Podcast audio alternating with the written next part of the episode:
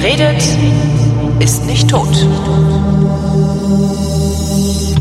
Willkommen zur astronomischen Wissenschaft mit Ruth Grützbauch, die erklärt, was es am Nachthimmel nicht zu sehen gibt. Hallo Ruth. Hallo, hallo. Du musst immer noch lachen, absurde, wenn du das ja, vorstellst, absurde worüber wir reden. wir reden über nichts. Ja, wir reden über all die spannenden Dinge da draußen, die genau. es wirklich gibt, aber die man halt nicht sehen kann. Ja. ja. Also zumindest nicht, wenn man so kleine Augen hat wie wir. Ja.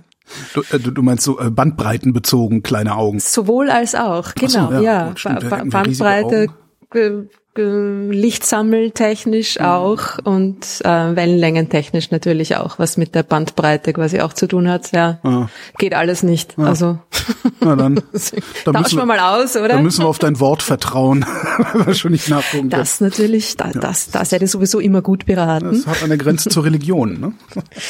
Vertraut mir einfach. Naja, wir müssen mir nicht vertrauen. Ihr könnt das ja alles natürlich äh, wie immer auf, auf Wikipedia und sonstigen Plattformen auch nachprüfen ja, wo du das hingefälscht ja hast, ja, ja. ich habe vorgesorgt. Genau. Hm. So, was sehen wir denn heute nicht? Was, was sehen wir denn diesmal nicht? Naja, ich habe mir gedacht, also ich finde es ja immer irgendwie auch ganz spannend, mir überhaupt zu überlegen, was von all den unsichtbaren Dingen da draußen ich irgendwie wieder beschreiben und mir aussuchen soll, mhm. äh, weil es gibt einfach so viel. Ne? Also es ist ja, ja. das meiste irgendwie unsichtbar. Tendenziell, tendenziell unendlich ja. viel. Ne? Ja. Äh, sehr, sehr viel auf jeden Fall. Und genau, also man könnte über so vieles reden, aber ich habe mir gedacht, hm, es ist jetzt irgendwie März, Frühlingsbeginn, mhm. äh, es erwacht alles schon langsam wieder zum Leben Reden wir doch einfach mal über tote Sachen. Ist tote nicht Sterne. Das, ist nicht das meiste im Universum irgendwie tot? Also naja, ich meine, das meiste hat halt auch nie gelebt in ja. dem Sinne, wie wir es halt auf der Erde als Leben irgendwie bezeichnen und Stern, kennen. Ne? Sternapoptose, ja. ja. Naja, aber irgendwie bei Sternen könnte man schon, naja, leben. Es ist natürlich eine, eine, hat schon eine sehr bestimmte Definition Lebens, schon klar. Ja. Und Sterne fallen da eigentlich nicht drunter. Aber äh, naja, man könnte es im, im erweiterten Sinne doch irgendwie also ich, also ich, ich, vermute mal, du, du meinst Sachen, die äh, nicht mehr vor sich hin glühen und glimmen und äh, Energie abgeben. Ja, oder Sachen, die vielleicht schon noch vor sich hin glimmen, aber eben nicht mehr äh, quasi durch Kernfusion okay. und das Erzeugen neuer Elemente irgendwie aktiv Energie erzeugen, ja. weil das vor sich hin glimmen, das passiert ja quasi sowieso. Das ist ja irgendwie nicht mehr so ähm, lebendiges Sternenstrahlen, sondern ja. Also naja, ich denke mal, wenn man sich da draußen im Universum, jetzt mal abgesehen von der biologischen Lebensdefinition, irgendwie etwas äh, Lebendiges vorstellen möchte, dann ist das, was Sterne tun, noch am ehesten das, was da draußen lebt, ne? Ja. Eigentlich ja. irgendwie, ja. Und drum auch sagt man ja auch irgendwie tote Sterne, also drum sagt man Sternleichen, ne? Sterne sterben und so. Also das ist natürlich alles eine Analogie. Ja, ja, sicher, sicher, sicher. Stoffwechsel ist Lass mich so, doch. obwohl es am, am Ende ist es auch eine Art Stoffwechsel, was ja, da so vor sich hin fusioniert. Ne? Wasserstoff ja. zu, zu allem anderen. Ne? Ja, so insofern ist es äh, ja eine erweiterte Art von Leben. Und das ist halt, halt irgendwie das, was auch sehr spannend ist eigentlich, was dann passiert mit diesen Sternen, ne? wenn sie nicht mehr leben. Und vor allem auch, wie man sie finden kann. Also man könnte sagen, heute geht es um Sternleichen ja. how to find them. Okay, Sternleichen. Okay. Und irgendwie, ich habe mir auch gedacht, weil wir das letzte Mal dann zum Schluss über, wie wir über Radiostrahlung und so geredet haben, ne? Mhm. haben wir ja auch über diese Pioneer-Plakette mit den Pulsaren und so geredet, ne? Ja. Das war dann irgendwie so zum Schluss immer nur so ganz, ganz knapp angeschnitten, äh, was das ist. Und ich habe mir gedacht, na, da könnte man mal irgendwie genauer drüber reden, weil diese Dinge sind extrem cool. Diese Pulsare, weil Pulsare sind eine Art von Sternleichen. Ja, ja, ausgebrannt, in sich zusammengefallen, fürchterlich am Rotieren. fürchterlich tot und, Fürchterlich und, tot. fü- fürchterlich Arschkalt. energetisch. Nein, überhaupt nicht. Ganz im Gegenteil. Okay. Also sie, beste sie bestehen aus äh, äh, Sternleichen im Allgemeinen, könnte man eigentlich sagen, bestehen aus äh, entarteter Materie. Mhm. Das ist auch ein, auch ein fetziges Wort irgendwie. Ist das ein Fachbegriff oder hast du das Ist ein? Fachbegriff. Okay. Also, so kreativ bin ich dann doch nicht. Nein, nein, das ist ja total der Fachbegriff, ja. Ähm, ist ein, ein quantenmechanischer Fachbegriff. Also es ist gar nicht so ungewöhnlich eigentlich. Es gibt entartete Materie auch auf der Erde, aber schon eher selten. Aber im Weltraum ist entartete Materie eigentlich ein, ein, ein recht häufiger Zustand, ja. Inwiefern ist die Materie denn entartet? Also was macht sie, was, was Materie eigentlich nicht machen sollte?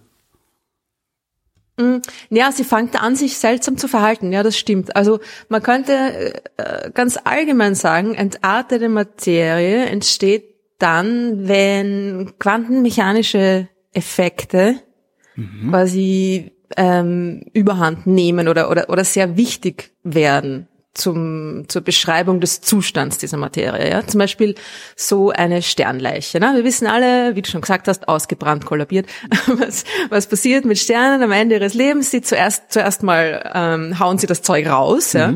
Das tun sie schon, schon so in ihrem, in ihren alten Tagen, quasi in ihren letzten Lebensjahren budeln sie sich ordentlich auf, also sie, sie, sie plustern sich auf, sie werden größer, größer, größer und verlieren dann ein, auch einiges, sehr viel sogar, an diesem Material nach außen. Und das, was überbleibt, also diese Sternleiche, ist ja nur mehr eigentlich meistens ein, ein kleiner Teil des ursprünglichen Sterns. Der Rest ist schon quasi raus, weg in den Weltraum und auch gut sichtbar für uns als, als Nebel meistens, ja. sehr hübsch und so. Und ähm, das, was dann quasi in sich zusammenfällt, ist dann nur mal ein kleiner Teil dieses Sterns. Und im Fall von kleineren Sternen ist das dann, wird das dann zu einem weißen Zwerg. Und das ist auch schon entartete Materie. Und es ist so, dass dieses Material dann durch diesen Kollaps so zusammengepresst wird durch die die Gravitationskraft, die so stark ist, ja, weil einfach nichts mehr nach außen drückt, ja, Ja. keine Kernfusion, kein Ding, ja, äh, wird das so stark zusammengepresst, dass der Druck, der dort herrscht, von quantenmechanischen Prozessen erzeugt wird, oder das ist der dominante Anteil dieses Drucks und nicht mehr der normale Druck, den wir kennen von ich nehme etwas und quetsche es zusammen und dann wird es ein bisschen wärmer oder so, ja.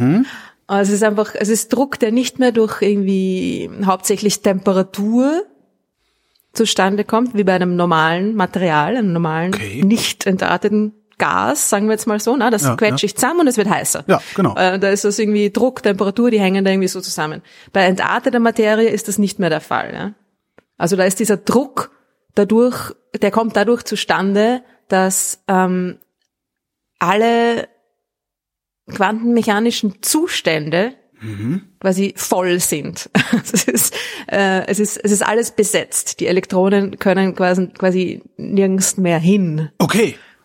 und äh, sind in einem sind irgendwie Energiezustände, aber auch andere quantenmechanische Zustände einfach, also mh, zum Beispiel Geschwindigkeit, Position, wie auch immer, ja, Spin, dieses sich drehen, ist auch ein Zustand. Also all die, die sind schon alle, da sind schon überall Elektronen und sie haben schon alle mit alle möglichen Energiezustände und so weiter ausgenutzt und dann können die Elektronen quasi nirgends mehr hin. Und dadurch Das heißt, kommt das, dieser das Druck Ding ist, zustande. das Ding ist voll.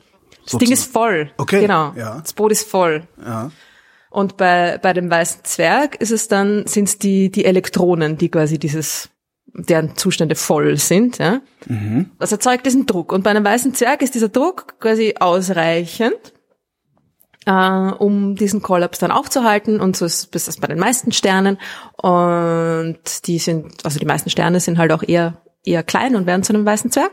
Und die sind jetzt noch nicht so, ich meine, sind auch super interessant, aber für uns noch nicht so interessant, weil sichtbar.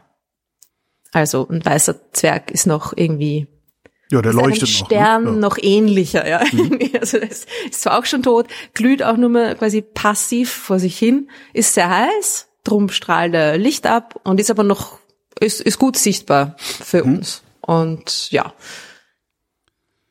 die Aber nächste Stufe an ich Totenstern. Sagen, wann wird ja. er denn unsichtbar? Ja. Wann wird er denn unsichtbar? Also der weiße Zwerg, der wird sehr, sehr, sehr, sehr lang nicht unsichtbar. Mhm. Die, das ist ja auch immer so bei dieser Geschichte, wenn man dann ähm, so erzählt, ja, und dann äh, kann der Druck der Elektronen, der Datungsdruck der Elektronen kann den Kollaps gerade noch aufhalten, aber wenn dann mehr Masse da ist, dann geht's weiter. Das suggeriert so, dass sich das eine ins andere entwickelt. Ja.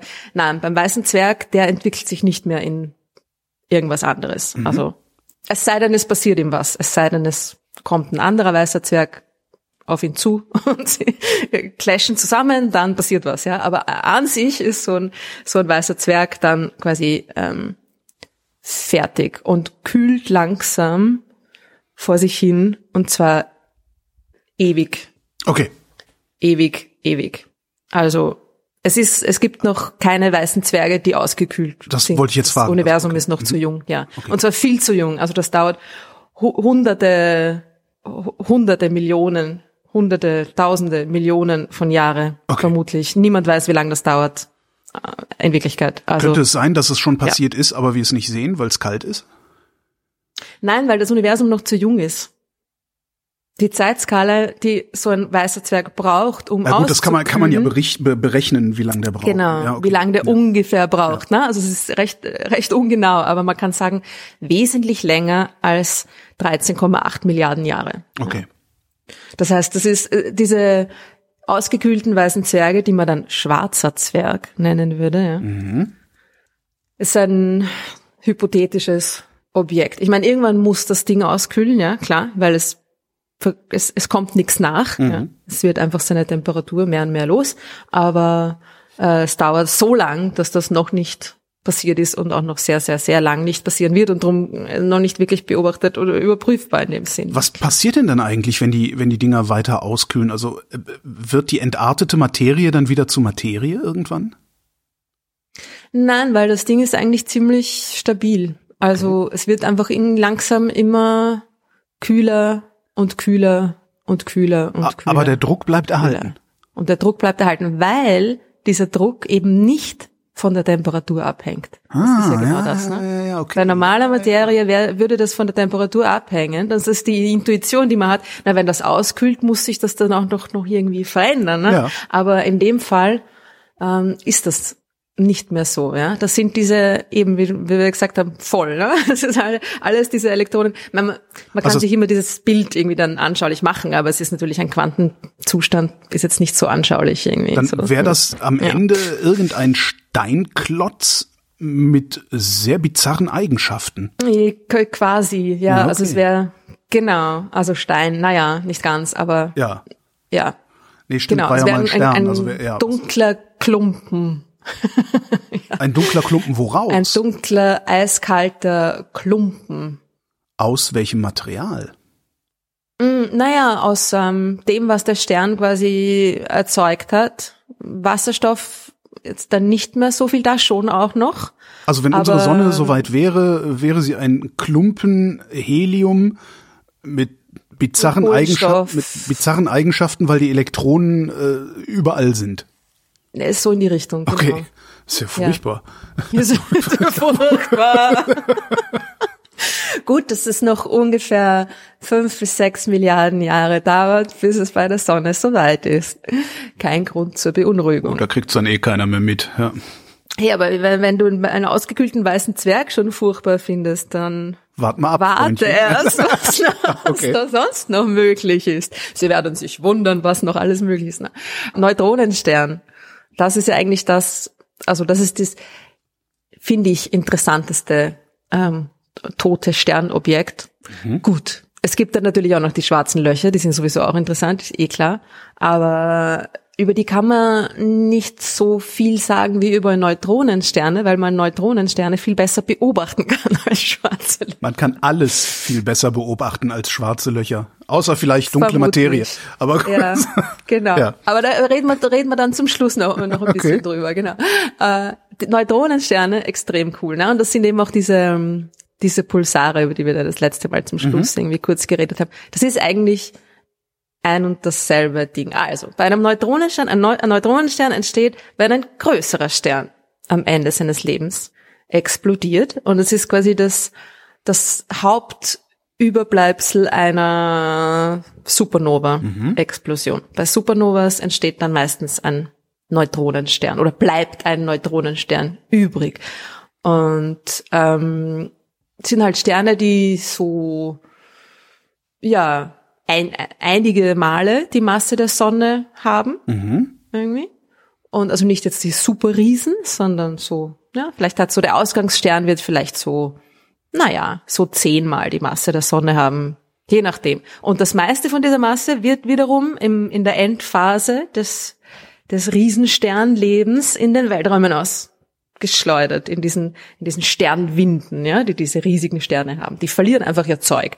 Und das, was übrig bleibt, ist nur ein kleiner Teil, also nur meistens so fünf bis zehn Prozent Oh, von dem Ausgangsstern. so genau. ein Fußball. Ein Fußball, in, aber aus Eisen. und sehr, sehr heiß. Äh, und das ist das, was quasi nachdem äh, der, die, die äußeren Hüllen schon zu einem Großteil verloren gegangen sind, was dann zum Schluss äh, in, in sich in sich selbst durch seine eigene Schwerkraft äh, zusammenfällt. Und da ist eben dieser Entartungsdruck der Elektronen nicht mehr stark genug, weil mehr Masse da ist, ist auch die Eigengravitation größer. Das heißt, bei dem Kollaps fahrt die Gravitation da einfach drüber und zwingt die Elektronen quasi das Einzige zu tun, was ihnen noch übrig bleibt, weil sie sonst nirgends mehr hin können, nämlich mit dem Proton zu mh, verschmelzen quasi. Ui. Ja. Genau, und Was dann, passiert denn, wenn man Elektronen auf Protonen schießt? Hm, dann kommt ein Neutron. Neutron raus. raus. Und jede Menge Neutrinos. Also diese äh, Fast Geisterteilchen. genau. Ja. Äh, sehr auch sehr, sehr, sehr unsichtbar Neutrinos, ja. Also wirklich, wirklich unsichtbar. Und das ist ja auch irgendwie das Lustige, dass eigentlich das, das das Hauptding ist, was bei einer Supernova passiert. Neutrinos, ja. Das Licht ist quasi nur so ein Neben, Nebenprodukt. Ja. Jetzt habe ich irgendwas, ich habe mir die Zahl aufgeschrieben, weil sie so absurd ist. Bei einer Supernova-Explosion durchschnittlich 10 hoch 57 57, so viel Nullen gibt's doch Neutrinos gar nicht. Ich kaufe noch eine Null, genau. Eine Eins mit 57 Nullen. Diese Anzahl an Neutrinos wird bei einer durchschnittlichen Supernova äh, rausgepfeffert. Unfassbar, oder? Warum ist es so schwer, die dann zu sehen? Weil dann, die, da müssen ja unendlich viele von unterwegs sein. Das sind unendlich viele davon unterwegs, weil sie nicht interagieren. Mit gar nichts. Weil, weil sie, oder sehr, sehr, sehr, sehr schwach, ja. Aber wenn sie doch, wenn sie doch prinzipiell interagieren, zwar nur sehr, sehr, sehr, sehr schwach und sehr, sehr, sehr, sehr viele davon, davon da sind, müsste man sie doch trotzdem irgendwie sehen können. Ja, naja, man kann sie detektieren, ja. Ja. Genau. Also man kann, da gibt's ja diese riesigen Neutrino-Detektoren, die ähm, Diese, diese unter der Erde Eis eingelassen, tralala. Genau. Aber äh, ja, ja. ehrlich, ich, ich weiß, dass es die gibt und ich weiß, dass es die Theorie ist, dass man die damit detektieren kann. Passiert das auch? Haben wir schon welche gesehen? Ja, ja, ja, okay, ja. okay.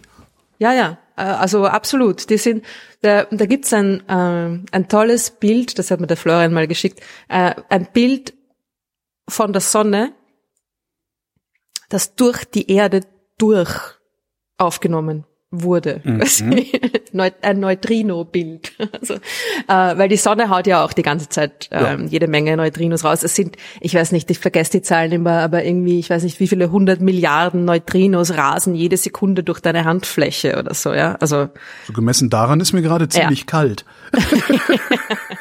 das ist das, was weekly interacting bedeutet, ja. Das ist irgendwie, da ist einfach nix. Die, die sind, mh, okay, man kann sich so vorstellen, dass diese Dinger so klein sind, äh, dass sie einfach, die sehen gar keinen Widerstand. Ja, Weil die Materie besteht ja zu einem Großteil aus nichts.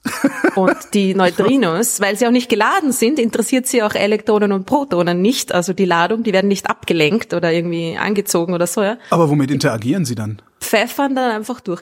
Naja, weil sie halt doch nicht nix sind, mhm. sondern ein ganz kleines bisschen etwas, interagieren sie dann ab und zu doch mit einem anderen Teilchen. Also das kommt ab und zu kommt es vor, aber halt eben extrem, extrem, extrem, extrem selten. Und dann detektierst du halt in so einem Neutrino-Detektor dann irgendwie fünf Neutrinos pro von Jahr. irgendeinem Event. Ja, ja, genau.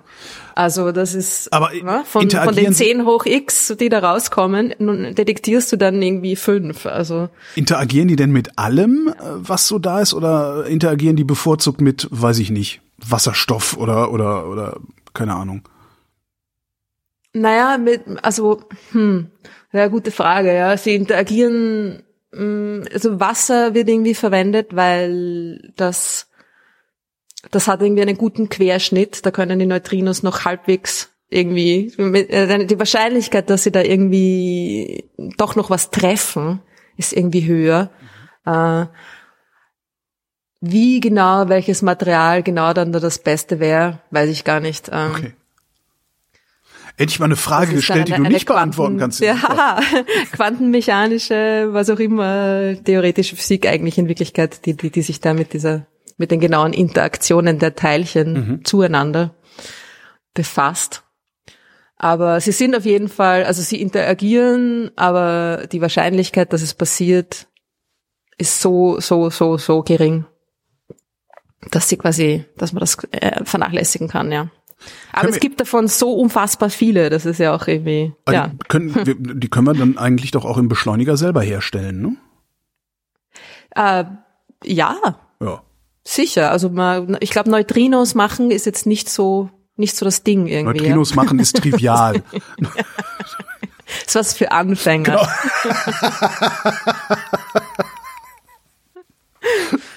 Genau. ja, und das ist ja auch bei, bei sehr vielen, also mh, mm, bei, bei vielen Teilcheninteraktionen kommen ja dann auch immer Neutrinos raus, ja oder sind da irgendwie mit dabei, mhm.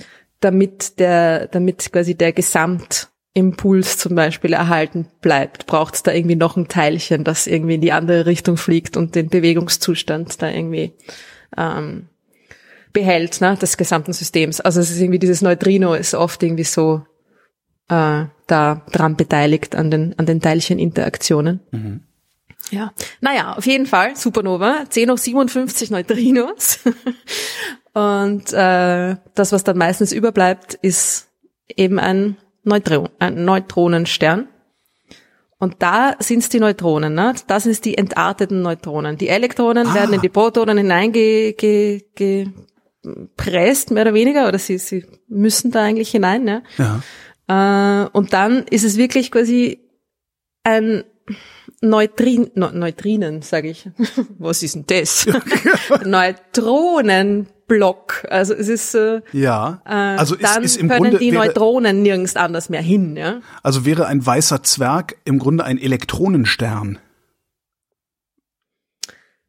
Äh, oder, oder würde ja, zum Elektronenstern. Also, also, weil wenn, wenn im weißen Zwerg die Elektronen entarten und im äh, Neutronenstern die Neutronen entarten, dann müsste ja der weiße ja. Zwerg ein Elektronenstern sein.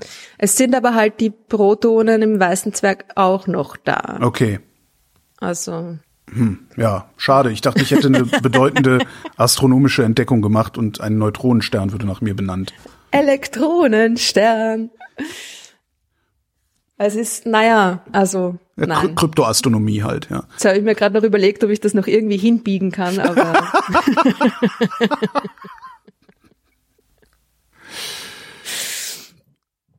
Und diese Neutronensterne, mhm. nicht Neutrinensterne, ich sage halt sicher nach aller, allerhand äh, Schwachsinn.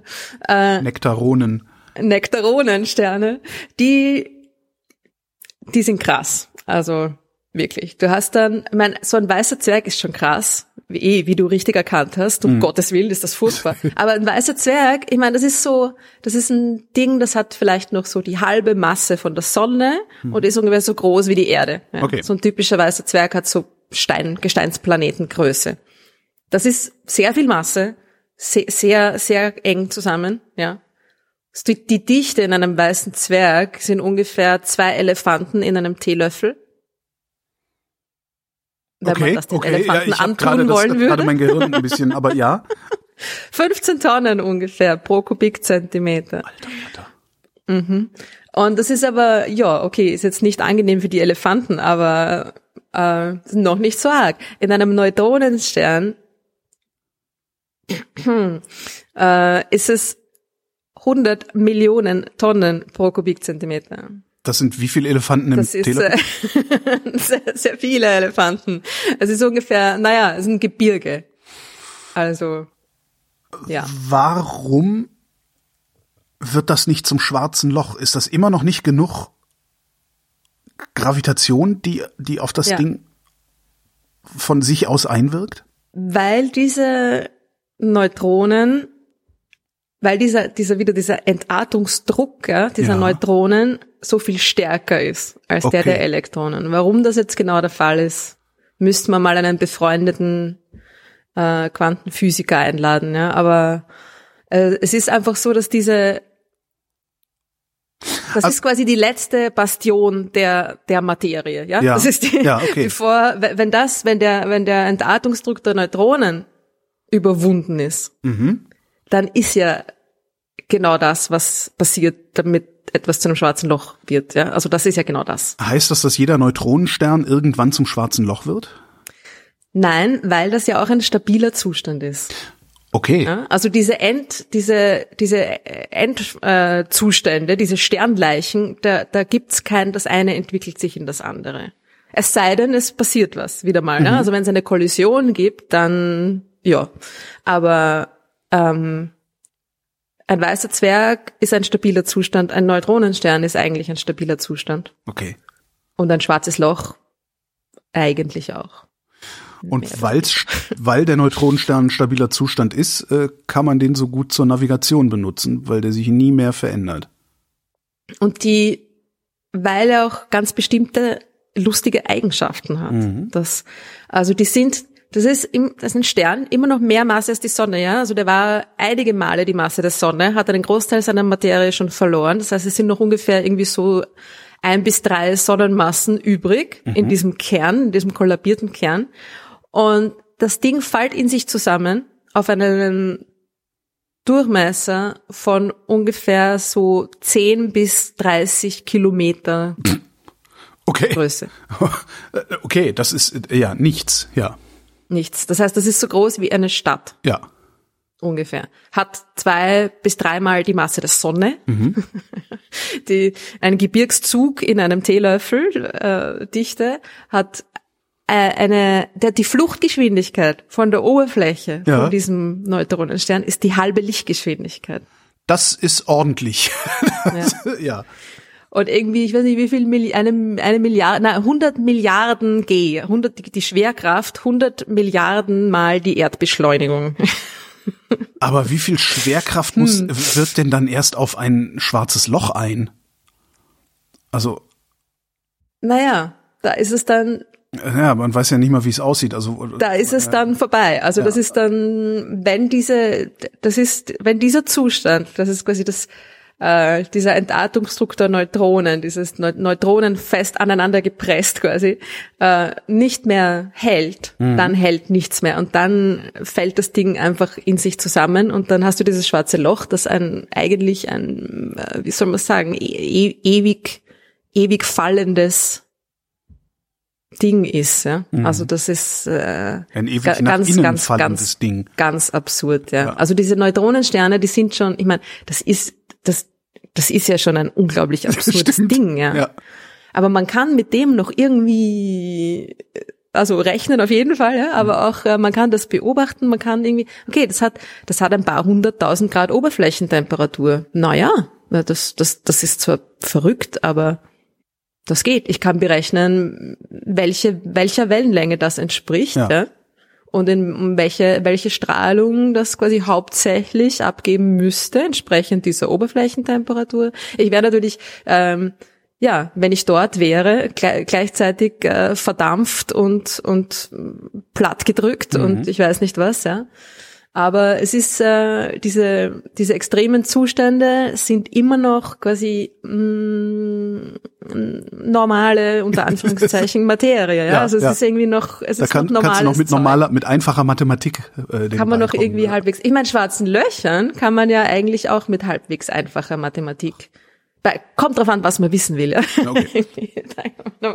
Aber ja, und diese, diese Dinge und, und sie drehen sich auch sehr schnell. Und das ist genau das, was du vorher gesagt hast, äh, warum man sie quasi so als ähm, ähm, Mess, Messpunkte quasi genau. verwenden kann. Dann aber als Pulsar, ne? Genau. Und der Pulsar ist ja ein Neutronenstern, den ich quasi sehen kann oder den ich aus einer, aus dem, genau aus dem richtigen Blickwinkel beobachte, mhm. damit ich seine Strahlung empfangen kann, ja. Also ein Pulsar ist ein normaler Neutronenstern. Mhm. Und das Ding ist, also die, die Moment, drehen aber sich nicht, sehr nicht schnell. alle, nicht alle Neutronensterne sind Pulsare, oder? Nein, weil ein Pulsar quasi per Definition einer ist, den, dessen Radiostrahlung ich ähm, detektieren kann oder ein, ein, eine Radioquelle, die, die diese, dieses wiederholte, diese wiederholten Pulse aussendet. Ja, aber die, die, die sendet ja nur in eine Richtung. Ja, naja, genau genommen in zwei. Ja, ja okay. Genau. Aber wenn, wenn, wenn, wenn das Ding jetzt, also und wir können ja nur, nur in bestimmte Richtungen gucken und wenn jetzt irgendein Neutronenstern in eine andere Richtung pulsiert, so dass wir das nicht sehen können, ja. wäre das dann trotzdem ein Pulsar oder ist es nur ein Pulsar, weil wir es sehen können? Ah, ich glaube, jetzt habe ich verstanden. weißt du, was ich meine? Hm. Also hat jeder Neutronenstern die Eigenschaften eines Pulsars? Woher sollten wir es wissen, wenn wir nicht sehen, ob er pulsiert? Ne? Genau, also ja. wir würden es dann nicht Pulsar nennen, weil wir gar nicht wüssten, dass es da ist. Ja. Vermutlich. also, es ist Aber den Neutronenstern selbst könnten wir sehen. Mm, eigentlich, mm, naja, schwierig. Also die, boah, das hätte ich jetzt noch schauen können, ob es einen Neutronenstern gibt, den man, den man beobachten kann, ohne dass, dass, er, dass man die, die, die, die Radiopulse ja. sieht. Es ist ja so, dass es, okay, also wie ist man überhaupt draufgekommen, dass es sie gibt? Nicht, weil man sie beobachtet hat, ähm, aufgrund ihrer normalen, sagen wir jetzt mal, Temperatur, Strahlung, ja. sondern man hat ja zuerst die also die Neutronensterne waren quasi ein Konzept, das müsste es geben. Ne? Mhm. Wenn ein Stern quasi bla bla bla in sich kollabiert, müsste das und das passieren. Aber man hat die noch nicht beobachtet gehabt. Man hat dann zuerst die Pulsare beobachtet, ohne zu wissen, was sie sind. Ja. Natürlich. Und dann vermutet, dass es sich da ah, um Neutronensterne handeln könnte. Ja. Wissen wir denn, dass Pulsare Neutronensterne sind oder vermuten wir das immer noch? Nein, das wissen wir mittlerweile schon ziemlich gut. Also was passiert ist, dass ein Neutronenstern, also er leuchtet schon auch von selber, klar, ist sehr heiß, muss ja. leuchten. Und die Temperatur, diese paar hunderttausend bis zu einer Million Grad Oberflächentemperatur, das sind Röntgenstrahlen. Das mhm. entspricht Röntgenstrahlung. Das heißt, diese, diese Neutronensterne sind Röntgenquellen. Das Ding ist jetzt aber, dass die, ähm, dass die Oberfläche, weil sie so klein sind, mhm. ja, die Oberfläche auch sehr sehr gering ist, ja, der hat einfach nicht sehr viel Fläche, über die er strahlen kann. Also der Scheinwerfer ist sehr klein. Ja, ja. Äh, das heißt, es ist schon, das ist ein Röntgenscheinwerfer, aber mhm. eben ein, ein, ein, ein mini kleiner und deswegen ist die coolen Röntgenscheinwerfer. müssen wir mal auf Ebay irgendwie genau. gebraucht irgendwo kriegen. Äh, das, da, da, da, die sind sehr schwach eigentlich, mhm. diese, diese Quellen, weil sie eben, weil sie so klein sind und die, die, die Leuchtkraft eines Objekts hängt sehr stark von, also auch von der, sehr stark von der Temperatur, ja, aber auch äh, von der Oberfläche, von der Größe der Oberfläche ab, ja. Und da, die Temperatur haben sie, also da emittieren sie sehr viel Licht, aber die Oberfläche ist sehr klein und darum sind sie eigentlich ähm, eher lichtschwach. Aber die Art und Weise, wie man sie entdeckt hat, die, die, die Pulsarstrahlung, ja, dass diese Strahlung wird auf eine andere Art und Weise erzeugt. Und die ist sehr hell. Und die wird erzeugt von dem extrem starken Magnetfeld, dass diese Neutronensterne haben. Und daher könnte man jetzt fragen, wenn man gut aufgepasst hat. also, mal gucken, ob ich gut aufgepasst habe. Extrem starkes Magnetfeld und es macht Neutronenstrahlung. Neutronen. Neutronen fliegen raus. Na, nee. haben, warum haben, warum hat ein Neutronenstern so ein starkes Magnetfeld? Weil es äh, aus Neutronen, die sind ja elektrisch neutral. Hm. Also normalerweise Die Frage hätte ich mir jetzt Sterne, nicht gestellt, dann bin ich dann doch zu, doch zu dumm. So, und der, der interessierte Leser fragt sich nun, na, das ist immer, eigentlich immer urgemein, wenn man sowas sagt, ja, weil es ist ja, ich meine, es ist schon irgendwie naheliegend, aber es ist natürlich auch nur naheliegend für ja. Astronomen, ja. Die Sache ist natürlich die, dass diese Neutronensterne dann doch nicht einfach Fußbälle aus Neutronen sind, ja. Okay. Also, das ist natürlich, die sind natürlich um einiges komplexer aufgebaut und haben äh, vermutlich eine, eine Kruste aus Eisen. Yam yam. das heißt, bevor man zu dem dicht gepackten Neutronenball kommt, sind diese Neutronensterne noch außenrum mit irgendwie jede Menge äh, doch geladenem Material umgeben, haben auch wahrscheinlich so eine Art Elektronenatmosphäre, die sich da irgendwie so um sie herum zieht Was und auch eine noch abgefahrene Zeug Vorstellung da, auch, ne? Ja. Cool, ha? ja. Und jetzt dreht sich dieses Ding, also die meisten dieser, dieser Pulsare, die drehen sich, dieser Neutronensterne überhaupt, die drehen sich so ungefähr so einmal in der Sekunde, ja. Ja. Und das ist jetzt, äh, du klingst jetzt nicht besonders überrascht, weil du Nee, ich das wahrscheinlich nicht in Relation gesetzt hast. Die Sonne Ja. dreht sich ungefähr einmal im Monat. Ja. Ne? und die dreht sich ja, und je in der kleiner, das ist ja, Sekunde. hat man dieses ja. Bild von der Balletttänzerin, je kleiner Genau. so eine Masse wird, desto Genau. schneller rotiert sie. Ja. Genau, also das ist es, ja. Aber es ist irgendwie, also das allein ist schon, ist schon, ist schon absurd. Einmal pro Sekunde. Das heißt, dieses Ding, also es blinkt einmal pro Sekunde, ja. Das heißt, das dreht sich in jeder Sekunde einmal um sich selbst, ja. Dieses zweimal die Sonne, äh, 30 Kilometer große Ding dreht sich so schnell. Und dann gibt's aber noch welche, die sich auch viel schneller drehen. Also das, das, war- das war's noch nicht. Ja. Aber was macht das denn Ähm. dann aus dem Magnetfeld? Müsste das dann nicht eigentlich so eine Magnetfeldschleppe immer hinter sich herziehen? In, in, Ja. ja. Es ist ein extrem, es ist ein, ein sehr turbulentes Magnetfeld Ja. und es ist aber auch, es wird durch diese Drehung ja eigentlich auch erst das starke Magnetfeld erzeugt. Also einiges Ja, okay. dieses Magnetfelds ist noch quasi übrig von dem, von dem Stern, der da irgendwie kollabiert ist. Mhm. Aber mh, die, die extreme Stärke dieses Magnetfelds wird, wird durch die, die schnelle Rotation verursacht. Und wenn du dann irgendwie wenn du da diese Eisenkruste hast und diese Elektronenatmosphäre da noch irgendwie rundherum äh, und das dreht sich einmal in der Sekunde, das ist das ist ein super Dynamo eigentlich und das erzeugt extrem starke Ströme, die wiederum die extrem starken Magnetfelder erzeugen und so weiter und so fort. Ja. Das heißt, das Ding ist quasi ein selbsterhaltender äh, Magnet, ein, ein, ein Dynamo irgendwie. Ja. Und dann wird das Material, das da an außen an dem Stern dran ist, durch diese extrem starken Magnetfelder, die dann auch in alle möglichen Richtungen da rumgewurlt werden, ja, äh, abgelenkt und zu den zu den zu den Polen, zu den magnetischen Polen gelenkt. Ja. Und die Strahlung wird genau durch diesen Prozess dieses Ablenkens erzeugt. Ja? Diese- Synchrotron. Yes! So Einmal aufgepasst es. am Desi. Ja. Sehr gut. Ja. hurra, Wenn man hurra, Teilchen, genau. wenn man Teilchen, die wollen ja gerade ausfliegen. Wenn du die mit dem Magnetfeld ablenkst, wird Synchrotronstrahlung freigesetzt an der Ecke. Genau. Ja. Also wenn du sie um die, wenn, wenn du sie um die Kurve kriegen Genau. willst, vor allem. Ja. Genau, ja. Das heißt, wir sehen am Pulsar Synchrotronstrahlung. genau, so ist Ah, es. cool.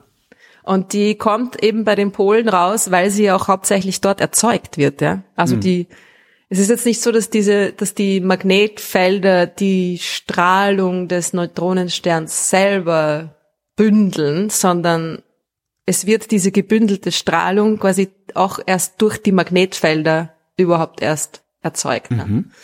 man nennt das auch irgendwie die Free Free, die, die frei frei Emission. Das ist irgendwie ganz cool. Ja. Free Electrons. äh, das bedeutet einfach, dass die die Elektronen äh, nicht, also die, es wird, es werden Photonen erzeugt von Elektronen, aber ohne, dass sie von Atomen eingefangen werden. Ja. Mhm. Das ist ja das, was wo normalerweise Licht erzeugt wird, ist, dass ein Elektron quasi ähm, irgendwie rauf rauf oder runter im Atom ge ja. geschubst wird oder oder oder freigesetzt wird. Ja. Also mhm. es kommt ein Photon rein und dann zack geht das das das, das Elektron frei oder es wird wieder gebunden, kommt wieder zurück und, und dann wird Photon ein Photon freigesetzt. Genau. Ja. Und in dem Fall ist es aber so, dass es quasi echt nur freie Elektronen erzeugen, mhm. diese Strahlung. Die werden, die, die, die müssen gar nicht erst von irgendwelchen äh, Atomen da eingefangen werden und so weiter. Ja. Also es ist, die werden quasi abgelenkt, die lenken ja. sich gegenseitig ab und durch diese Ablenkung irgendwie Na Moment, das Magnetfeld senkt die ab. Emission. Genau. Die, also die, die Dinger wollen ja sowieso ja. raus. Und es ist sowohl das Magnetfeld als auch die Teilchen quasi gegenseitig, die, die, die sich da irgendwie ähm, ablenken. Genau, man nennt das auch Bremsstrahlung. Mhm. Das heißt auch auf Englisch Bremsstrahlung, ist ganz lustig. Oh. Bremsstrahlung. Kindergarten, ja. Genau, genau. Und es ist einfach, genau, also Teilchen werden gebremst oder beschleunigt. Mhm. Ja? ist ja auch Bremsen. Also eigentlich ist Bremsen auch beschleunigen, aber egal. Ja? Äh, und dann. Äh, eigentlich ist Bremsen auch beschleunigen? Mm, ja. Verzögerung also, ist Beschleunigung? Ist, also jetzt bin ich, also da bin ich. Beschleunigung ist, ist quasi, also, ja, ist beides, hat, ist, hat den gleichen Effekt, ne? Ja, nur in die andere Richtung, ja. Ja. Ach so, ja, stimmt. Da, ja. Jetzt, jetzt ne, zack. Änderung Ein, der Geschwindigkeit. Nur darüber geredet haben, genau.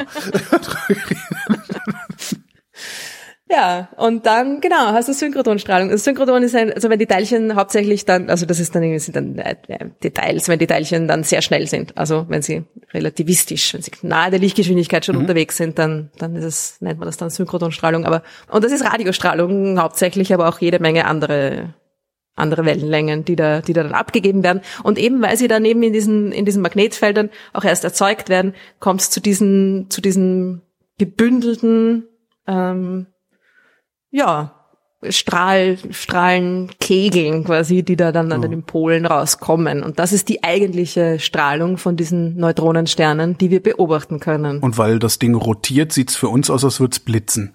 Genau. Mhm. Und das ist aber auch nur, weil oft das Magnetfeld und die Rotationsachse nicht übereinstimmen. Ja.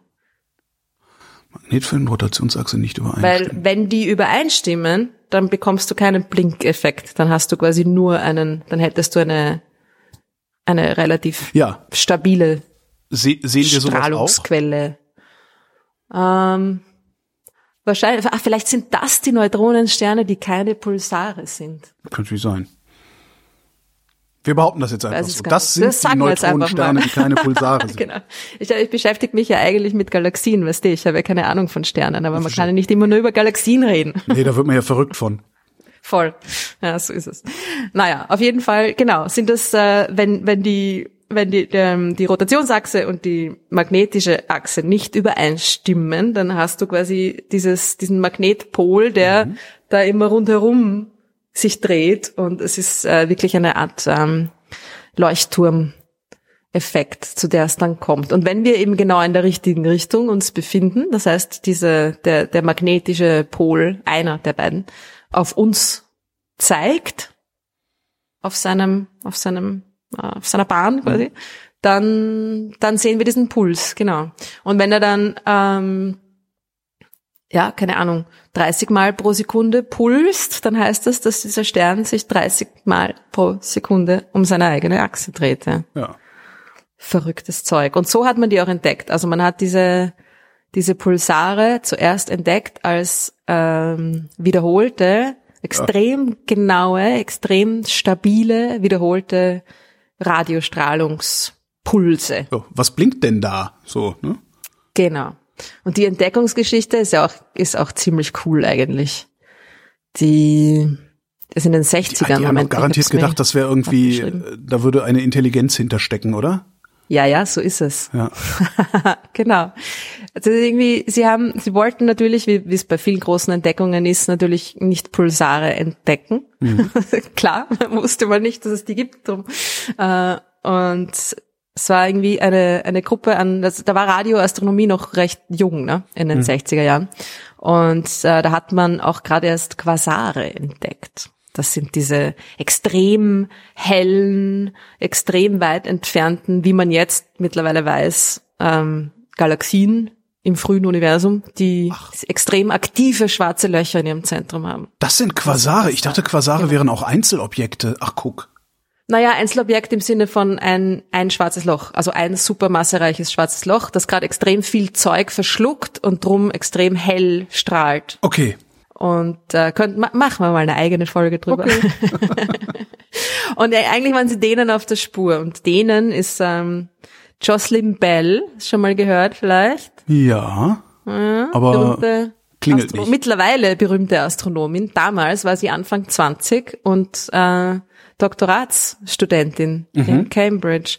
Und sie haben mit ihrem, mit ihrem Supervisor gemeinsam haben sie eigens ein, ein Radioteleskop quasi gebaut. Gebaut? Ja. Geil. Um, um diesen Quasaren da irgendwie auf die Spur zu kommen. Also gebaut. Sie haben äh, in einer Wiese 2000 Antennen also so Dipol-Antennen, ne? So also Fernsehantennen. Radioantennen, ja, genau. Okay. Fernsehantennen, die altmodischen, ja, genau. Ja, genau. die Hausantennen aufgestellt und äh, natürlich quasi händisch verkabelt, musst du dir vorstellen, ein paar tausend Antennen. Und sie hat da irgendwie die ganze scheiß Arbeit gemacht, mehr oder weniger. Ja. Und ähm, die Wiese übrigens wurde mit Schafen gemäht, weil das die effizienteste Art und Weise war und da kein Rasenmäher durchgekommen wäre zwischen diesen ganzen Antennen. Das ist sehr lustig. Das Ding hieß Interplanetary Scintillation Array. Ist auch ein geiler Name, oder? Es gibt in der, ich, ich habe gerade in der Wikipedia geguckt, da gibt es ein Foto von, aber auch nur die Reste davon was irgendwie ja. man es ist noch nicht ein Stromkasten und ein paar Pfähle. Also, genau, es sind einfach ein paar, ein paar Holzpflöcke. Äh, es ist aber, es gab es einige Zeit lang, also das hat sich, hat sich lang gehalten. Jetzt ist es, ist es nicht mehr da oder es sind großteils ist es nicht mehr da, aber es hat irgendwie lang noch äh, Beobachtungen gemacht. Ja. Und das, das Coole ist ja, man denkt sich dann, und wie macht man jetzt mit so einem Ding Beobachtungen? Es sind einfach nur Kabel in Wirklichkeit. Und das Coole ist, also es ist halt eine, naja, Radioastronomie. Ja. Es ist eine andere, es ist eine andere Art von ein Bild machen. Und was das Ding macht, also das ist natürlich nicht ausrichtbar. Das kannst du jetzt nicht wie ein optisches Stimmt, Teleskop ja, ja. irgendwo hin guckt halt immer in dieselbe Richtung. Zeigen. Ja. Genau. Und was es macht, es, es scannt in Wirklichkeit einfach den ganzen Himmel ab. Ja. Langsam mit der Drehung der Erde, ja. Also Aha. es zeigt eigentlich immer in die gleiche Richtung, natürlich. Ne? Du hast eine Art Beam, nennt man das. Also muss man vorstellen, so eine, so eine Art Lichtkegel, ja, der da mhm. nach oben geht oder nach unten in dem Fall, äh, wo du die Radiowellen quasi einfangen kannst. Und wie die Erde dann sich dreht, während die Erde sich dreht, äh, scannst du damit quasi langsam ein, einen Streifen am, am Himmel mhm. ab. Ja? Und so haben die das gemacht. Und dann kriegst du ein, von jeder Position quasi kriegst du einfach ein Signal raus, ja. Also es, da, da ist überhaupt kein Bild involviert. Und du hast dann so ein, ein Signal mit seinem, mit seiner Nadel, ja, mit seinem Schreiber, wird das übertragen auf ein, auf ein Chartpapier, ja. auf ein Plotpapier, das da unten wegläuft. Und dann hast du äh, Kilometer ja. um Kilometer vom Papier mit einem äh, kriegsseligen, kraxeligen Signal da drauf. Das, das musst du ja auch erstmal interpretieren lernen, oder? Genau. Also du, wo, du woher, woher weißt du, was ist Rauschen, was ist Signal, was ist was? Also ja. Genau. Und es gibt da natürlich sehr viel Rauschen, weil Radiowellen gibt es extrem viel Interferenz. Also alles, was irgendwie mit Elektrizität zu tun hat, verursacht schneller mal Radiowellen. Mhm. Ja. Ähm, aber das Praktische ist, dass die Interferenzen auf der Erde ja äh, also sich anders mit der Zeit anders entwickeln als eine Quelle am Himmel, ja, weil die dreht sich ja dann irgendwie nicht mit. Das heißt, du hast eine Quelle, die dann immer wieder zur gleichen Zeit kommt. Ah, vom gleichen Ort kommt, ja. Und am gleichen Ort, genau. Das heißt, zur gleichen Sternzeit quasi kommt. Also mhm. Also die, eine Quelle, die sich relativ zu, zu den Sternen orientieren lässt und nicht irgendwie relativ zur Zeit auf der Erde, ja. Das ist, äh, und da kannst du dann ziemlich schnell auch ausschließen, dass das Ding von der Erde kommt, ja. Mhm. Aber du hast ja trotzdem immer noch jede Menge Signal, was dann nicht von der Erde kommt, sondern von irgendwo anders auf ja, natürlich. zumindest also, der Bandbreite, die du dir da anguckst. Also das ist ja.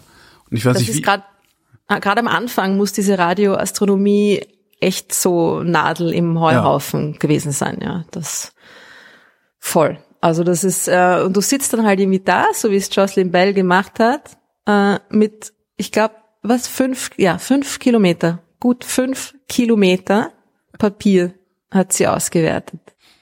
Über ein paar Monate hinweg. Mhm. Ja. Und da hast du dann halt, und dann, ja, das äh, kann man in, in, eh in Cambridge, glaube ich, im, im, Museum noch äh, begutachten, die Original äh, von diesem, von diesem Chartpapier. Und da hat sie dann halt endlos, draufgeschrieben, was das sein könnte. Ist, ja, das genau. super. In der Wikipedia ist durch, durch in die Show Notes den Link. Bild, gell? Da gibt's ein Bild, ja, ja, ja, super. Es ist echt endlos Millimeterpapier, wirklich. Es ist irgendwie, und dann hast du irgendwie damals so ein, ein bisschen einen Ausschlag, ja. Du sagst, hm, okay, na, da hat irgendjemand irgendwas eingeschaltet. Mhm. und du hast dann, und sie hat auch berichtet, sie ist irgendwie, es lohnt sich total auch irgendwie Vorträge von ihr anzuhören. Auf YouTube gibt es sehr viele, weil sie ist, irgendwie, sie ist sehr lustig. Also okay. sie, sie spricht, und sie spricht sehr gut und sehr, sehr, sehr, sehr, sehr schönes Englisch auch, finde ich irgendwie. Aber ja. Ähm, und dann hat sie das halt ausgewertet und dann alle möglichen Quellen ausgeschlossen für diese Interferenzen und so weiter. Und dann hat sie ein Signal gefunden, das sich wiederholt hat. Das war zwar nicht immer da, aber mhm. es war immer wieder da. Also irgendwie immer am gleichen Ort am Himmel. Es war nicht immer da, wenn sie diesen Ort am Himmel quasi beobachtet haben. Das war irgendwie verwirrend, aber es war dann, wenn es da war, extrem periodisch. Dieses b -b -b -b mhm. -b -b wenn man das quasi ins äh, akustische übersetzen würde. Ja, es war ein extrem äh, periodisches, stabiles Signal, ungefähr einmal in der Sekunde. Ja. Und den Namen, den sie diesem Signal gegeben hat, es war natürlich so ein bisschen ja, scherzhaft, war LGM1. Little Green Man ah, One. Ah, ja. Das Wow-Signal, ja. Ja, so ähnlich, ja, genau. Aber es war tatsächlich, ich meine, was das denkst, du, du, du scannst da den Himmel ab, ja, mit mhm. doch, also schon gut ausgedacht, aber doch noch eher primitiven Methoden und hast irgendwie sehr viel Interferenz und sehr viel irgendwie Rauschen und Ding und Strahlung, die von überall her kommt und plötzlich, bup, bup, ja. bup, ich meine, das, mein erster Gedanke genauso. Ich meine, ja, sicher. Das, I like das aliens, kann ja nicht, das kann ja nicht äh, natürlichen Ursprungs sein. Ja. ja. Welcher natürliche Prozess und vor allem auch so schnell. Und das ist ja auch das, so was schnell und auch so, vor allen Dingen so präzise. So präzise, genau. Ja, ne? Also sie haben dann ziemlich schnell auch schon ausgeschlossen, dass es ein, dass es ein, äh, von, weil gut von Aliens denkt man sich, das kommt von einem Planet. Das heißt, das muss sich um einen Stern bewegen und das hätte dann durch die Bewegung hätte das Signal irgendwie eine andere, würde anders ausschauen, ja. Mhm. Und noch dazu haben sie dann ziemlich bald ein zweites entdeckt. Und dann denkst du dir, okay, das ist jetzt komisch, weil ja, noch noch mehr Außerirdische.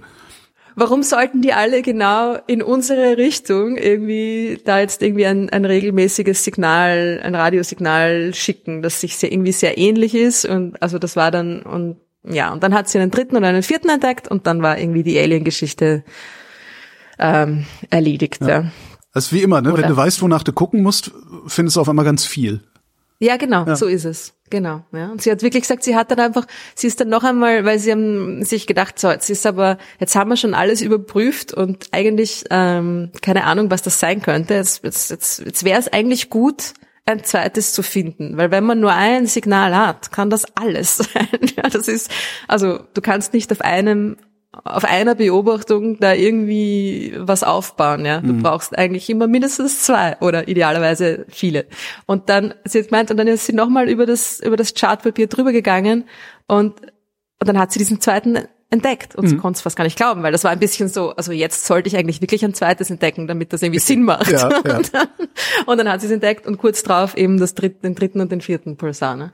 Und das Ding, das Ding, was sie auch gleich äh, sich gedacht haben, das ist ein, bei so einem schnellen Signal, musst du dir vorstellen, ja, Dinge, die äh, schnell sich verändern, mhm. müssen klein sein. Ja. Weil sonst hätte sonst könnte das, das, diese Veränderung könnte nicht so schnell vonstatten gehen, ja, oder es mhm. könnte nicht so schnell von einer Seite auf die andere kommen, die, die Veränderung. Äh, das heißt, wenn ich so ein schnelles Signal habe, muss es ein extrem kleines Ding sein. Und wenn du dir denkst, du hast ein Signal, das äh, vielleicht ein paar Mal pro Sekunde sich regelmäßig wiederholt, dann kannst du sagen, das Ding muss kleiner sein als die Lichtgeschwindigkeit der 300.000 Kilometer pro Sekunde. Das heißt, es kann maximal nur ein paar hunderttausend Kilometer groß sein. Mhm. Und ein Stern, die Sonne, ist eineinhalb Millionen Kilometer groß, ja. Also, hm, das war schon mal komisch, ja. Es war irgendwie gleich klar, das ist dieses Signal, das, das ist zu schnell für ja, das, einen. Dass sie, dass sie so klein sind, damit haben die dann auch nicht gerechnet, ne? Und dass sie so klein sind, damit haben sie wahrscheinlich nicht gerechnet. Ne? Und es war auch, es war auch ziemlich schnell klar, dass, dass, dass es aber gleichzeitig auch sehr massereich sein muss, weil wenn du so ein stabiles Signal hast, also sie haben das dann halt auch dann absichtlich quasi äh, beobachtet, dieses, dieses Signal und auch mit anderen Teleskopen dann, weil mhm. es gab ja dann schon auch, auch äh, ausrichtbare Radioteleskope zu dem, zu dem Zeitpunkt.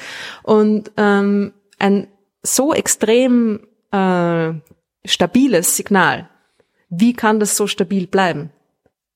Ja, wenn da das da, da muss das muss schwer sein, weil wenn's wenn es sehr sehr klein ist und leicht ist, äh, muss da nur irgendwie was dran vorbeifliegen und dann wird, wird gerüttelt, ja. Genau. Das heißt, es ist klein und schwer. Sehr klein und sehr schwer. Mhm. und dann äh, es gab dann auch gleich ein paar Leute, die vorgeschlagen haben, könnten das nicht Neutronensterne sein, ja? Es war also die die Vermutung war, war dann war dann schnell da, ja. Mhm. Und es war aber dann auch nicht klar, gut, was ist es? Ein, aber warum dieses mh, hm, warum dieses Pulsieren? Mhm, der Neutronenstern dreht sich. Option eins. Oder es könnte wirklich eine Pulsation sein, ja, von zum Beispiel einem weißen Zwerg oder sonst irgendwas. Mhm. Ja, das heißt, dass du kannst durch eine Pulsation von einem kleinen Objekt, ein weißer Zwerg wäre auch quasi klein genug, ja, könnte durch irgendwie ähm, durch ein durch ein Hin und Herwackeln quasi auch solche Pulse erzeugen. Äh, und dann haben sie was extrem Cooles gefunden, nämlich im in diesem Krebsnebelpulsar. Das war der, über den haben wir auch schon geredet. Mhm. Da haben wir sogar schon, glaube ich, letztes Jahr Eh auch ungefähr um die Zeit, weil den sieht man gerade am Himmel. ah, okay. genau. M1, den Krebsnebel, ja. Äh, das ist die Märzverbindung. Ähm, da haben sie den Pulsar in diesem Krebsnebel gefunden. Mhm. Ja, also der Krebsnebel selber, der war schon länger bekannt, ja, den sieht man, sieht man sehr gut, sieht man sogar schon mit einem Feldstecher. Äh, aber dass da ein Pulsar drinnen ist, den haben sie dann quasi hm, gesucht und, und gefunden. Und daraus allem, kann man dann ableiten, was passiert sein soll, könnte. Mhm. Erstens das, genau. Da war diese Explos diese Supernova-Explosion mhm. vor tausend Jahren, genau. Und dann war es ziemlich schnell klar, okay, äh, Neutronenstern. Und dann haben sie beobachtet, dass das Signal ganz langsam langsamer wird. Ja, also dieser Krebsnebelpulsar, der dreht sich sehr schnell. Ja. 30 Mal pro Sekunde. Aber was bremst Aber, den denn ab? Hm. Ah, oh, sehr gute Frage. es bremst ihn auf jeden Fall irgendwas ab. Das ist noch nicht so ganz klar, was ihn abbremst. Hm. Aber es ist eben so, dass wenn du ein Signal, also eine Pulsation, wenn sie schwächer wird, wird sie eigentlich schneller, ja nicht langsamer. Mhm. Eine Rotation allerdings, wenn sie schwächer wird oder schwächer wird, äh, bedeutet Energie verliert, ja. Mhm. Wenn sie, wenn eine Rotation Energie verliert, wird sie, wird das Signal langsamer, ja. Das heißt, es war durch dieses langsamer werden war die Pulsationsoption ähm, dann quasi ausgeschlossen und dann wusste man, es muss ein rotierender Neutronenstern sein. Mhm. Für einen, für einen weißen Zwerg für einen rotierenden weißen Zwerg, das, das, das weiße Zwerge sind zu groß, die können, die können nicht so schnell rotieren. Ja, das heißt, man wusste dann durch dieses, durch den Krebsnebelpulsar, wusste man dann, okay, diese Pulsare sind rotierende Neutronensterne. Ich guck gerade auf den Krebsnebel, das Ding sieht sowieso so irre aus. Ja. ja, und wenn du den, ich glaube, es gibt eh auch bei Wikipedia ganz ein cooles Bild von dem, von dem Pulsar selber, ne? Von dem Röntgenbild. Im Krebsnebel? Das, mhm. das sind, genau, wenn du Krebspulsar oder Crab, Crab Pulsar suchst, ist da nämlich auch, oder keine Ahnung, ne, Röntgen, Pulsar, wie auch immer. Aber ich finde es sehr schnell, weil das ist ein, ist ein äh, sehr bekanntes Bild und ist auch ziemlich beeindruckend. Und dann sieht ah, man, da oh, sieht ah, man die mh. Röntgen, die Röntgenemission von diesem Pulsar. Und da siehst du eben auch das Material, das drumherum ist. Ja? Mhm. Also das ist jetzt das, was wir sehen an M1, ist da viel weiter außen drumherum, ja. Das ist der große Nebel. Diesen, dieses kleine kokonartige Ding, was man da sieht ja. mit den zwei Jets oben und unten, das ist das, was quasi um den Pulsar noch herum ist. Da ist noch jede Menge Material drumherum, dass durch die, auch durch die Magnetfelder und die Rotation und so weiter und, und das ganze Chaos da auch noch extrem aufgeheizt wird mhm. und, und äh, angeregt wird und das äh, ist äh, ein, ein, eine helle, eine helle Röntgenquelle dann, ja. Schaut super aus, oder? Absolut. Ja, für diese Entdeckung gab es sogar einen Nobelpreis für die Pulsar. Auch für Frau Bell oder für Ja, natürlich Chef? nicht für Frau Bell, sondern wie du richtig geraten mhm. hast, für ihren Chef. Ja. Das ist auch ziemlich arg die Geschichte. Ich meine, okay, es waren die 60er, ja, aber trotzdem. trotzdem und vor allem dann natürlich die Medien, weil sie war, ich meine, die war, ich glaube 24 war sie zu der Zeit oder ja, so. Das, ja? das kann ja gar nicht sein, dass eine so junge Frau, äh, die, dann noch dazu unverheiratet, ja, Sie hat dann ziemlich schnell geheiratet, ah, war, war den Medien auch nicht recht. Okay. Weil dann ist natürlich, warum arbeitest du noch? So, warum kommst du noch? Du hast es geheiratet. Bist du doch wohl weg, oder? so in die Richtung. Oh Gott. Und da gibt's einen super, gibt's, gibt's auch auf YouTube Videos, die, die, die Medienberichte. Mhm. Irgendwie the new discovery of pulsars made by a girl. Irgendwie so. Und dann kommt sie und dann ja, berichtet sie auch irgendwie drüber, oder wie, wie, wie das damals gelaufen ist. Und sie hat, sie ist jetzt nicht irgendwie so verbittert oder irgendwas, ja, gar nichts. Ich meine, ist eh klar, ja. Ich meine, ich bin Anfang 20, PhD-Studentin, mir werden es nicht den Nobelpreis geben, so in die Richtung, ja. Ja, und, aber warum aber eigentlich was, nicht, ne? Was ist denn daran so hm, eh. abwegig? Also ich meine, wenn ja. sie das Ding entdeckt hat und wie heißt der andere? Anthony Hewish, sehe ich gerade. Hewish, ja? genau, Tony Hewish. Und irgendwie, eh, ne? Wäre wär schon gegangen, aber natürlich war das damals, das, das war, weißt dieser Nobelpreis, der hat so, der hat auch so eine, so eine Lebenswerk, Geschichte, ja, das ist irgendwie so jemand, der, es ist ja meistens nicht für, für, für ein konkretes Ding, das der Nobelpreis verliehen wird, sondern mhm. für Beiträge zu dem und dem Thema über äh, die, die ganze Karriere und bla bla bla. Naja, auf ja, jeden Fall. Man kann natürlich auch argumentieren, dass hätte er sie nicht äh, als Doktorandin genommen, wäre das alles nicht passiert und so. Von daher, aber trotzdem irgendwie fair erscheint mir das nicht. Ist das heute besser Nein. eigentlich? Ja, natürlich okay. ist es besser. Ja. Also es gibt immer noch jede Menge solche Geschichten, ja. Das, das, das lässt sich schwer ausrotten, aber es ist nicht mehr so offensichtlich. Ich meine, damals war das einfach, mm, das war so outspoken, ja, das war so offensichtlich und ja. klar, da haben, da haben Leute sich das ja auch noch irgendwie offen zu sagen getraut. Ja, da war irgendwie so, wir suchen jemanden für, für die und die Position. Oh, hm, wir haben keinen Mann gefunden, wir müssen die Frau nehmen, ja. äh, aber das Gehalt ist dann natürlich halbiert, ist mhm. eh klar, ja, das war gar keine Frage, ja. Und das ist mittlerweile so, dass es halt jetzt nicht mehr ganz so offensichtlich stattfindet, sondern ein bisschen, ein bisschen versteckter, ja. Aber ja, ich meine, gut, ne, es war seine Idee, quasi da, dieses, dieses Teleskop-Array zu bauen, schon klar. Ne? Mhm. Es war sein, sein Design und, und Ding, aber sie hat die Arbeit gemacht, ja. Klar. Ja. Und Aber sie hat dann auch gesagt, dass sie die Medien, sie, sie haben gemeinsam Interviews gegeben. Also es ist nicht so, dass der, dass der Herr Jewish äh, gesagt hat, du bleibst daheim oder so, ja. Also es hm. ist jetzt nicht, das war nicht jetzt, ist nicht von ihm ausgegangen, sagen wir mal so, ja. Aber die Medien haben dann halt sie befragt, also haben ihn gefragt, was haben sie entdeckt? Und sie haben sie gefragt, wie viele Freunde sie schon hatte. Ja, immer, und ja, genau. Ob sie nicht irgendwie für ein Foto ein paar Knöpfe aufmachen kann. Das Kleid der Außenministerin, ja. Ja, genau. Na, aber es ist, ich meine, jetzt natürlich, jetzt fragt dich kein Fotograf mehr, ob du denn nicht irgendwie ein paar Knöpfe aufmachen kannst für ein Ich weiß Foto. es nicht. Also ich würde wundern würde es mich trotzdem immer noch nicht. Ja. Aber das schon. Schöne ist ja, dass Ich würde also- mal reinhauen. den Namen Jocelyn Bell habe ich irgendwann irgendwo schon mal gehört gehabt. Den Ja, Namen ja, Anthony Mhm. Hewish musste ich mir gerade ergoogeln. Von daher hat sie trotzdem gewonnen. Sie hat trotzdem gewonnen. Sie hat, sie hat voll gewonnen. Sie hat nämlich auch, sie hat ja den coolsten Preis, fuck Nobelpreis, ja, niemand braucht das. Er hat den coolsten Preis ever bekommen. 1999 ist sie nämlich äh, Commander of the Order of the British Empire geworden. Äh, äh, äh, ja, äh, Naja, gut, nein. Also mal im Ernst, so. diese, diese royalen äh, ähm, ähm, Orders, äh, die, die, die, wie Ehren, Ehrentitel, Ja. ja. braucht natürlich auch keine Sau. Aber gut, es ja, ist klingt man damit lustig. nicht automatisch im Oberhaus? Also, Und dann, na, ich als Frau wahrscheinlich nicht. Ne? Na, das sind, oh Gott, das sind die Lords. Das ist wieder was Ja, was anderes, ja. Also sie ist dann, sie ist dann sogar, sie ist dann sogar befördert worden zu, zur Dame, Dame Commander äh, of the British Empire. Das ist quasi das Äquivalent zum zum Knight, ne? zum zum. So Ritterin- Ritterin sozusagen. Sie ist Ritterin, genau. Die Männer heißen dann Sir irgendwas und äh, sie heißt jetzt Dame, Dame.